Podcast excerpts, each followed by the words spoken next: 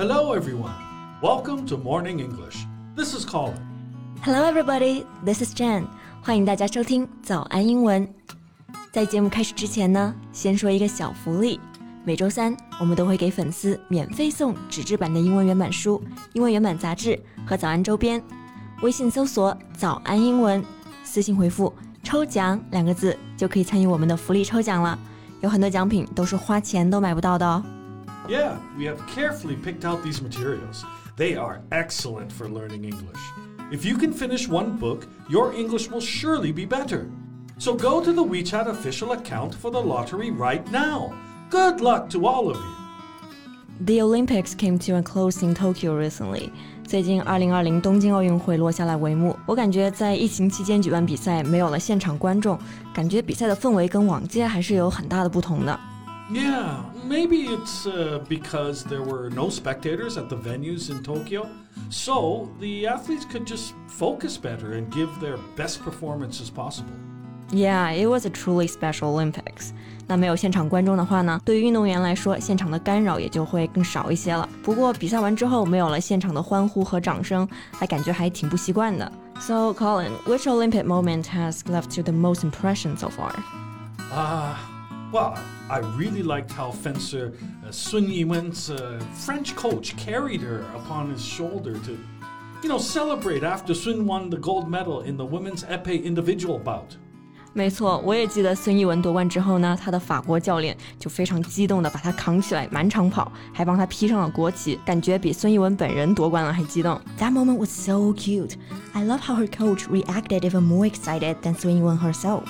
Yeah, Sun Yiwen wins the women's épée gold but the celebration from her coach was definitely gold too. Right, it was a golden moment for sure. I think a key part of Team China's success in the Olympic Games has been the foreign experts who have helped Chinese athletes and cheered on their stunning performances. Yeah, I'm happy to see the foreign coaches and was very touched by their delight when seeing Chinese athletes winning medals or creating their best performances.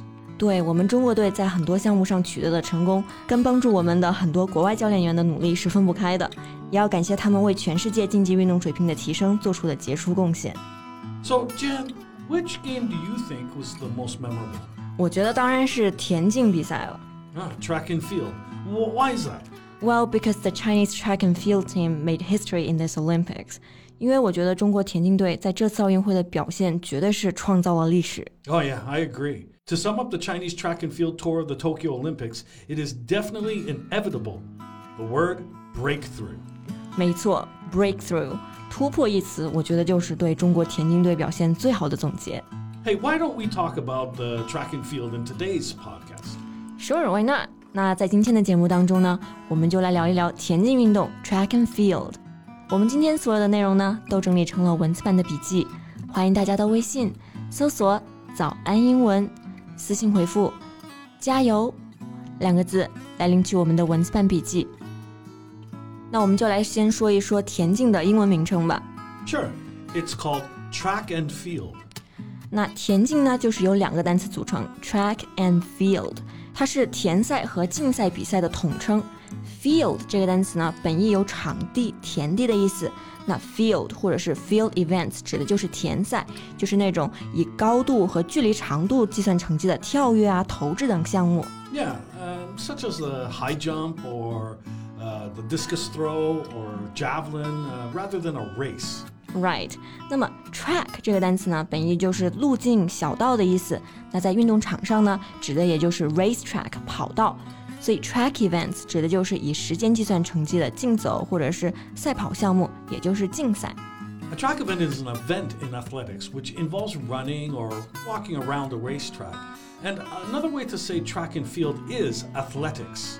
对，athletics 这个单词呢，也是可以表示田径比赛。那我觉得说到田径比赛，就不得不提到苏炳添了。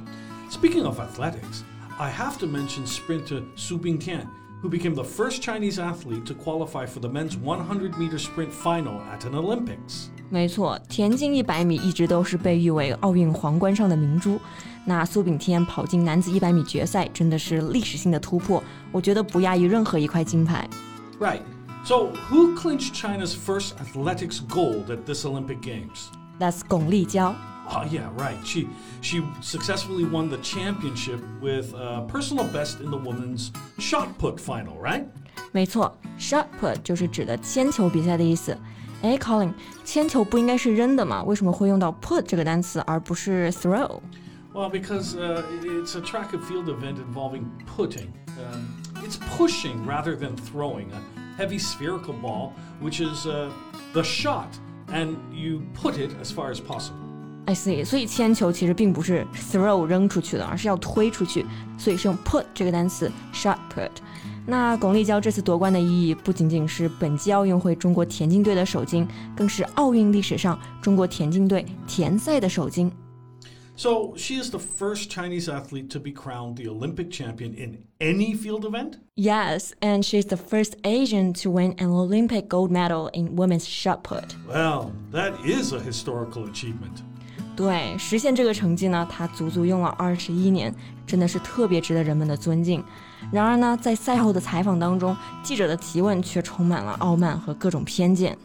Oh, yeah, I watched that interview clip.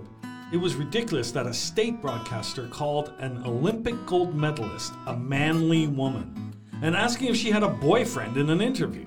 没错，那个记者一上来就说巩立姣给他一个女汉子的形象，a manly woman，我就觉得特别的不尊重人。She made such a great achievement, but the questions were only about her looks and marriage, which I found very sexist. Oh yeah. All the questions asked were implying that Gong Lijiao was not pretty or attractive enough to get married. It was blatant body shaming. 没错，这就是赤裸裸的身材羞辱。When I watch her performance, I just feel every movement she makes is full of power and strength and beauty. 我看她比赛的时候，她身上散发出那种坚韧强悍的力量，真的就是一种浑然天成的力量之美。Yeah, I agree. There are many different kinds of beauty in the world. 没错，美其实是多元的。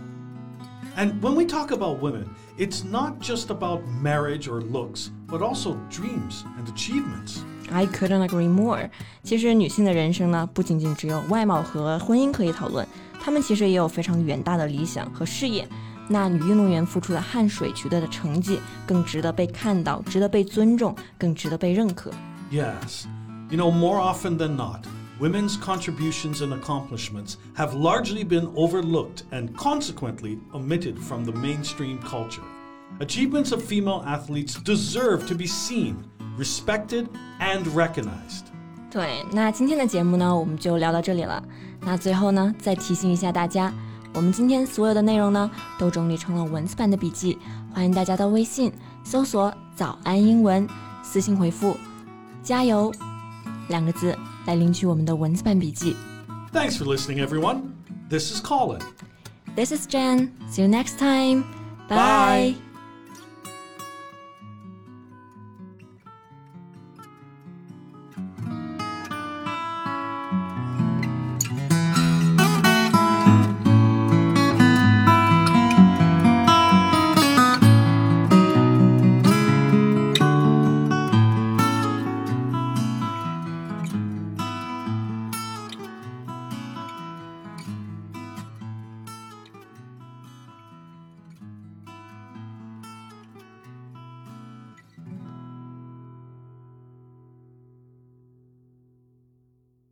This podcast is from Morning English.